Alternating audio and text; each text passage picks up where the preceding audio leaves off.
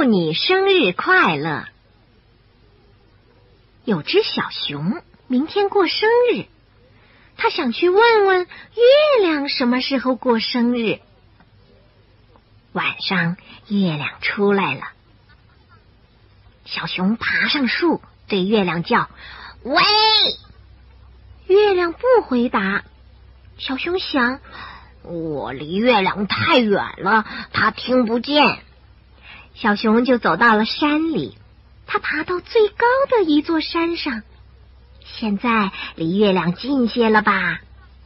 它对月亮叫：“喂！”远远的传来“喂，你好。”小熊说：“你好。”月亮回答：“你什么时候过生日？你什么时候过生日？你要什么礼物？你要什么礼物？”我要一顶帽子，我要一顶帽子。好的，好的。第二天，小熊到店里给月亮买了一顶。晚上，月亮又升起来了，它正好停在小熊家门前的树上。小熊爬上树，把帽子给月亮戴好，就去睡觉了。一阵风吹来，帽子落到地上。早晨，小熊开门，看见门口有一顶漂亮的帽子。哦，这准是月亮给我的生日礼物。他知道我也要一顶帽子的。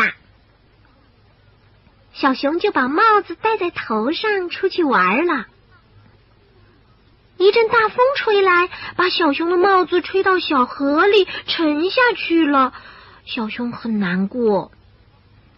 晚上，他又到山里去了。他站在老地方，对月亮说：“对不起，我把你送给我的帽子掉了。对不起。”我把你送给我的帽子掉了。